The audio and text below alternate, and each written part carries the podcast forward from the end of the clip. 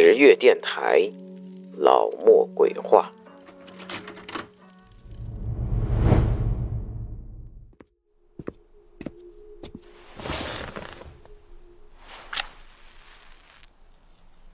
欢迎来到老莫鬼话，我是老莫。这次，老莫要给大家讲的故事的名字叫做《小心他拍你的肩膀》。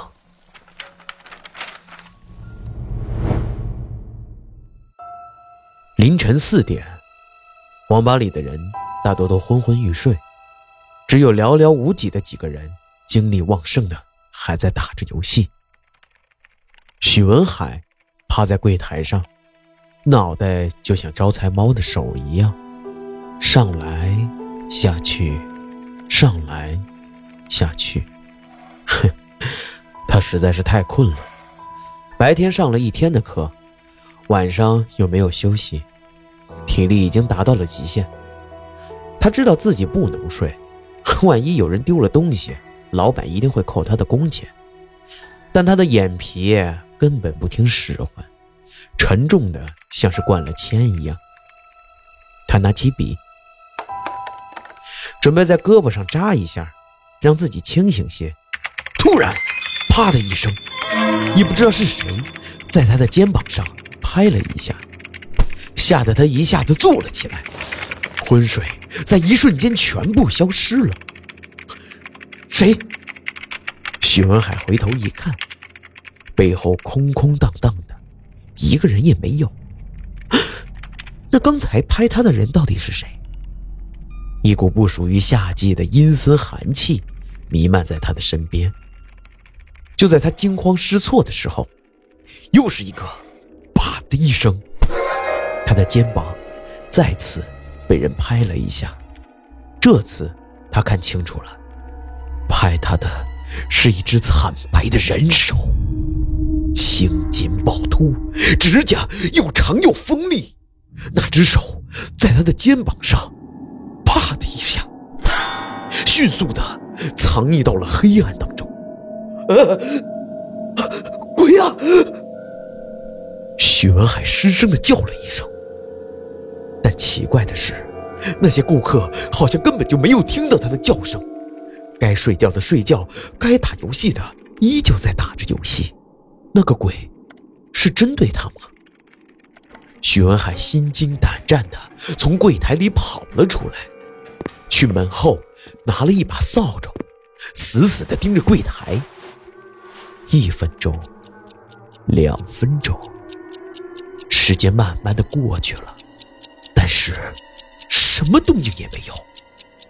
就在许文海刚放松警惕的时候，又啪的一下子，他的肩膀再次被拍响了。我他妈跟你拼了！许文海挥着扫帚，狠狠地朝着身后打了过去，但这一下却打空了。这说明什么？这说明他背后根本就没有人。这到底？么一回事？就在他即将要转头的时候，却发现肩膀上长着一只断了的手，鲜血淋淋的断腕，有一截白骨突露了出来。没错，这就是刚才拍他的那只手。原来，这是一只鬼手。许文海没有先前那么害怕了，他。大着胆抓住了那只断手，想将他从自己的肩膀上面扯下来。然而，那只断手好像知道他要干什么，迅速的将指甲猛的一下插到了他的肉里。啊！徐海咬紧牙关，一把抓住了那只断手，猛地将他扯了下来。与此同时，那断手将他肩膀上好大的一块肉也给撕了下来。不要啊！鲜血瞬间的染红了他的衣服。当他还没来得及喘气的时候，那只断手又朝他的脑袋扑了过来。啊！救命啊！许文海害怕极了，踉跄着朝着最近的一个正在打游戏的少年跑了过去。年轻人戴着耳机，听不见许文海的声音。许文海就加快了自己的脚步。当就差几步马上就要到的时候，那只断手追了上来，于是，在他的肩膀上面又啪的一声拍了一下。许文海只觉得自己的脚步一下子变轻了，走路也都轻飘飘的。他好不容易跑到了年轻人的跟前儿，用手去拍那个年轻人的肩膀，然而，他的手。竟然穿越过了年轻人的身体，这是怎么回事？许文海惊愕的睁大了眼睛，但更令他震惊的是，当他回头的时候，发现了另一个自己，那个他躺在了地上，一动不动。然而，那只断手拖着他，一点点的消失在了黑暗之中。他突然意识到，自己的魂魄和肉体竟然分离了，也不知道那只断手要把他的肉体拖到哪里去。许文海这下可急坏了，一下子扑了过去，但他的手脚却触摸不到自己的肉体。于是，那只断手竟然对他做了一个胜利的手势，像是在向他炫耀什么。然后，断手将他的肉体。拖进了柜台里面，许文海焦急的飘到了那个男生的跟前儿，说了一声：“对不起”，便一下子冲进了那个男生的身体里面。许文海的魂魄暂时控制住了那个男生的身体，他用那个男生的手机给室友俊霄打电话，电话响了一遍又一遍，就是不见俊霄接电话。真是的，快接电话呀！徐文海急得直跺脚，他忍不住往后台那边看了一眼。哎呦，我的天哪！只见那只断手正一蹦一跳的朝他跑了过来。你别过来！你别过来！徐文海惊愕的蜷缩在椅子上。喂，徐文海，你怎么了？手机掉在地上，徐文海没有听到俊霄的声音。他的魂魄一下子就被那只断手从那个男生的身体里拽了出来，然后他完全失去了意识。与此同时，俊霄听电话里传来了一阵许文海惨叫的声音，意识到他出事了，一咕噜的坐了起来，披衣下床，将另外两个室友刘华和郭一山都叫醒了。刘华和郭一山揉着惺忪的睡眼。抱怨道：“哎呦，大半夜的，你抽什么风啊？”俊霄用最简短的话，将接到许文海的电话的事情说了出来。刚才接到许文海那小子的电话，我刚一接，那电话突然就断了，而且在电话里面好像还出现了非常大的声音。我觉得许文海那边肯定是出事了，不行，我们得赶紧过去看看。嗯。可是现在还不到五点，网吧的门都还没开呢。郭一山说：“刘华甚至在怀疑，嗯，网吧里那么多人，许文海为什么不向那些人求救，反而给俊潇打电话？”俊潇虽然有一丝犹豫，但最终还是决定去找许文海。宁可相其有，不可相其无。许文海平时和他们哥几个关系都不错。而且俊霄知道，没什么大事儿，许文海从来不给他打电话，因为一般事情他们都用微信来聊天，除非是一些大事儿。几个人从学校里翻墙出来，来到了十月网吧的门口，大门紧闭，街上冷冷清清。俊霄给许文海打了一通电话，但电话那边。已经是关机，敲了好几下门，却无人回应。肯定是许文海那小子逗咱们玩呢。刘华不满的发着牢骚。话音刚落，啪的一下，他的肩膀突然被人拍了一下。你你干什么？刘华以为拍他的人是郭一山。嗯，什么干什么？郭一山被问的莫名其妙。正想抱怨的时候，突然，他的眼睛睁得大大的，好像受了一副很大冲击力的样子。刘华，小心！伴随着郭一山的大叫，一个影子嗖的一下子从刘华的肩膀上面擦身而过，啪的一下，拍在了郭一山的肩膀上。没错，这便是那只断手。胆小的刘华已经吓得瘫坐在了地上。郭一山虽然害怕，但他有一个重要的发现，这个发现一定要告诉俊霄。俊霄，郭一山刚叫了一声。突然看到那只断手将瘫软的刘华拖走了，刘华吓得哇哇大叫：“哎呦！”啊！郭一山也没想太多，一下子就扑了过去，将刘华的腿拽住。与此同时，俊霄也匆忙的赶了过来。那只断手见他们人多势众，便丢下了刘华，逃之夭夭了。一山，你和刘华不能再继续待在这里了，快点回宿舍去吧。”俊霄说着。郭一山疑惑的问：“那我们俩走了，你你呢？”曲霄迅速的将原因说了出来：“你们知道，我平时喜欢逛一些灵异论坛，懂得一些灵异禁忌，就比如说，人的肩膀是不能随便被人乱拍的。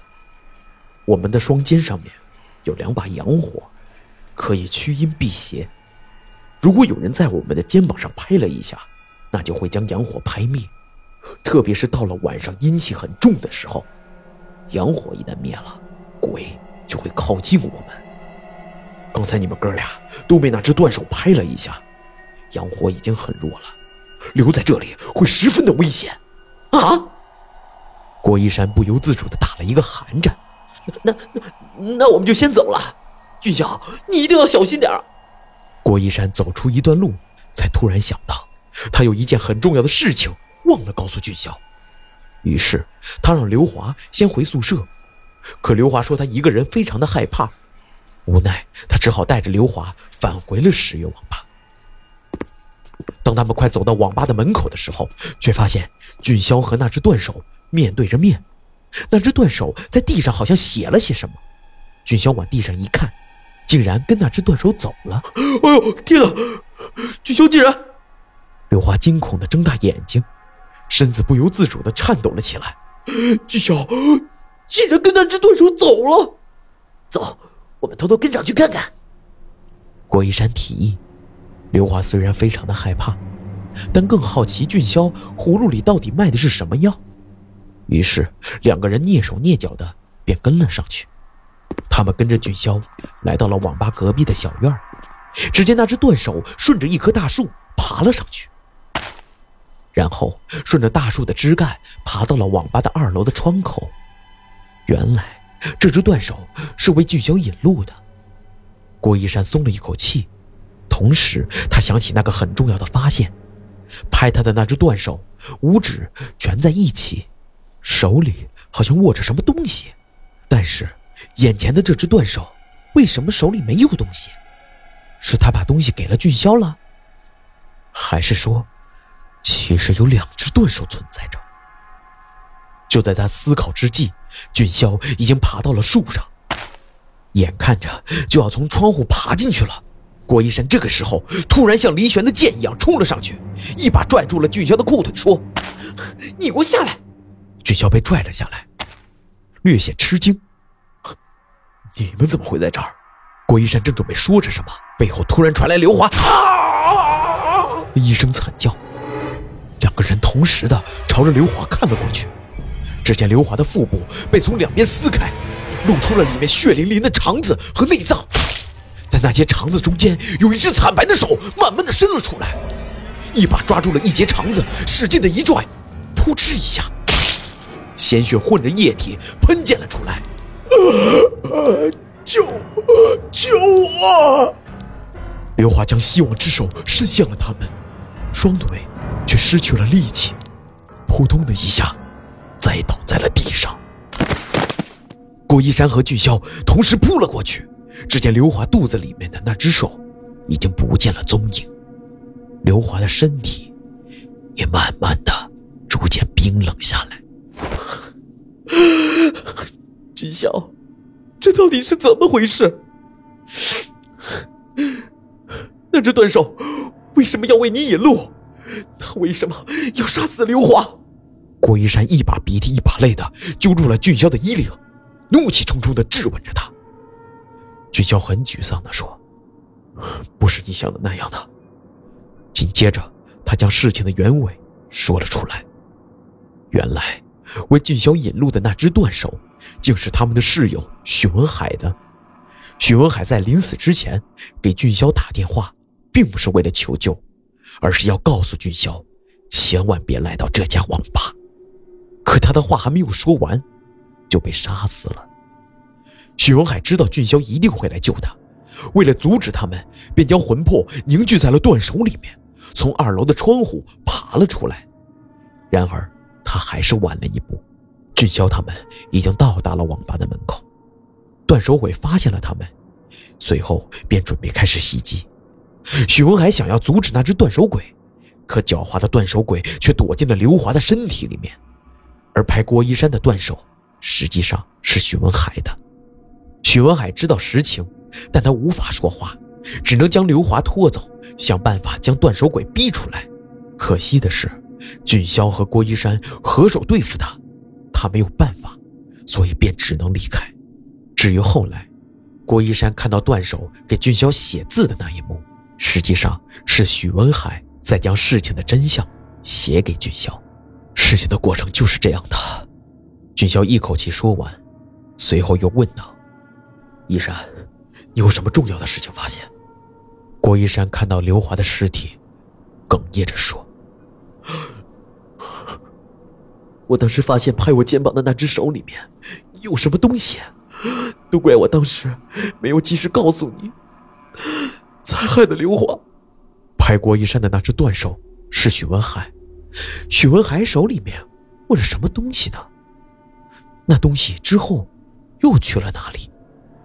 一种不祥的预感莫名的袭上了俊霄的心头。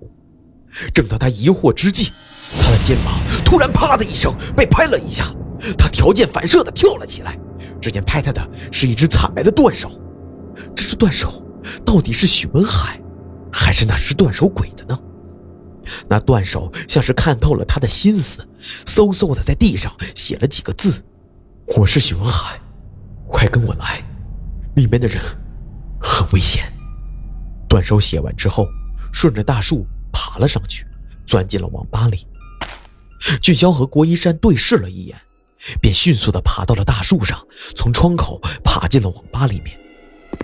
当看到眼前的场景的时候，他们惊愕的一句话也没有说出来。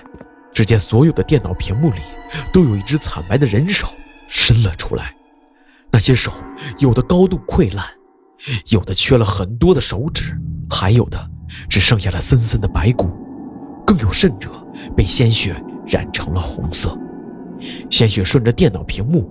流了下来，滴答，滴答。眼前的场景真是要多诡异有多诡异。郭一山退到了俊霄身后，不由得颤抖了起来。而俊霄注意的是，那些手统一做着一个动作，手心向下，五指张开，就像刘华临死前伸向他的手一样。刘华临死前的手势是在向他求救。难道这些手也是？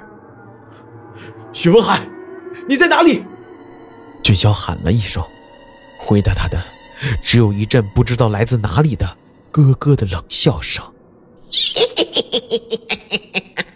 就在这时，身后的窗户啪的一下关上了，网吧里顿时陷入了一片黑暗。一阵阵诡异的冷笑从空灵处传了过来，听得人头皮一阵发麻。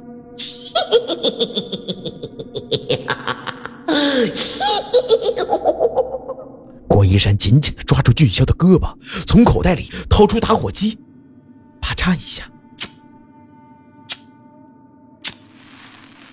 微弱的火苗照亮了一小部分的地方。循着火光，他们看到那些从液晶显示器里面伸出来的惨白人手，正以肉眼可见的速度变成了焦黑色。郭一山失声的叫了出来。这怎么像被烧焦了一样？你说的没错。突然，黑暗中响起了一只沙哑的声音：“吧嗒吧嗒。”一个黑影渐渐的从黑暗中走了过来，竟然是死去的许文海。许文海双眼呆滞，无神，面色铁青，一只手没了，鲜血虽已凝固，但裸露在外面的白骨依旧触目惊心。你不是许文海，你是杀死他的那个断手鬼！军校大着胆子说：“许文海。”许文海咧嘴一笑：“ 没错，我只是借了他的身体而已。但有一点你说错了，我不是一个鬼，而是很多鬼魂的集合体。”俊霄和郭一山听得一头雾水。徐文海耸耸肩说道：“你们一定很想知道。”我们为什么要这么做，对吧？让我来告诉你们，我叫魏坤，生前是一名学生，在一次学校组织的旅途当中，大巴车掉进了河里。当时，车子还没有完全沉入河中。车里很多同学从窗户爬了出来，站在了车顶，向人们求救。可是呢，由于出事的地方非常的偏僻，四周一个人也没有。就这样，车子慢慢沉入了水底，而我们车里的人却无一生还。在我们死后。魂魄凝聚在了一起，希望之手是我们的执念。哪里需要帮助，我们就会以手的形式出现在那里。半年前，这家网吧里发生过一场火灾，很多顾客被烧死在了里面。事后。网吧老板请了一个破道士，做了一场法事，将那些人的魂魄全部禁锢了起来。这些电脑里的手，就是那些被禁锢的亡魂。你们看，他们是在感谢我们呢。”魏坤说道，哈哈的大笑了起来。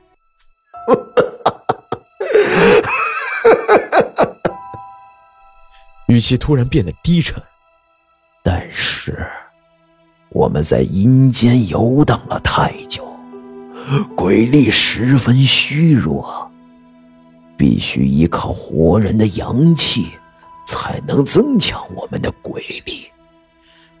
这样下去，才能帮助那些被囚禁的鬼魂。而徐文海一个人的阳气。根本不足以支撑那么多鬼魂的鬼力，所以我们要杀死更多的人，来获得更多的鬼力。你，还有你，都将成为我们补充鬼力的粮食。一派胡言！君瑶愤怒的打断了他的话：“你们为了帮助那些鬼魂，杀死那么多无辜的人，这根本就是在害人。”不是的，魏坤愤怒极了，眼睛睁得大大的，像是要爆出来一样。俊霄和郭一山不由自主地往后退了两步，被贴到了冰冷的墙上。他们手拉着手，为彼此鼓劲儿。面对邪恶，不能畏惧。魏坤的五官突然变得狰狞了起来，两颗锋利的獠牙裸露在外，嘶吼着朝他们扑了过去。俊霄迅速地扯下键盘，猛地朝魏坤砸了过去。与此同时，郭一山一把将窗帘扯了下来，将魏坤盖住。趁魏坤挣扎之际，两人迅速地跑到了门后，拿了把扫帚和拖把当做武器。此时的天已经微微的亮了起来，即使不开灯，也能将网吧里看得一清二楚。只见魏坤从窗帘下面爬了出来。手脚并用，像野兽一般嘶吼着朝他们扑了过来。你们这两个自私的人！我们明明为了其他人好，你们却说我们是在害人。我们要将你们两个自私的玩意儿杀死！眼看魏坤就要扑了过来，两个人吓得闭着眼睛大叫了一声，便挥舞着武器，但却都打空了。当他们睁开眼睛之时，只见一只惨白的断手死死地掐着魏坤的脖子，而那只断手就是许文海的。许文海的身体被那些鬼魂霸占之后，他的魂魄只能挤在这只断手里面。郭一山说的没错，许文海拍他的时候手里确实握着东西，那是被网吧老板禁锢着亡魂中的其中一个。那亡魂由于被禁锢的太久，鬼力十分弱小。无法独自行动，只能借助许文海的那只断手。许文海将那只亡魂带了出来，原本是要让亡魂告诉那些狂妄自大的鬼魂，他们没有怪罪任何人，只想早点投胎转世。但他们还没来得及行动，魏坤就杀死了刘华，以及网吧里面那么多的顾客。而且，那些从电脑屏幕里伸出来的亡魂之手，根本不是他们自愿的，只是他们迫于魏坤的淫威而已。许文海说服了那个亡魂和其他的鬼魂，最终他们决定一起对付魏坤他们。现在的这只断手，已经不再是许文海一个人的魂魄了，而是十几个亡魂的凝聚体。两大鬼魂之间的团体战斗，现在正要刚刚拉开帷幕。而此时，一缕亮光从窗外照了进来，黎明的曙光正在慢慢的照亮黑暗，胜利。是不是就在眼前了呢？好了，这就是我今天要给大家讲的“小心，他拍你的肩膀”的故事。我是老木，我们下期不见不散。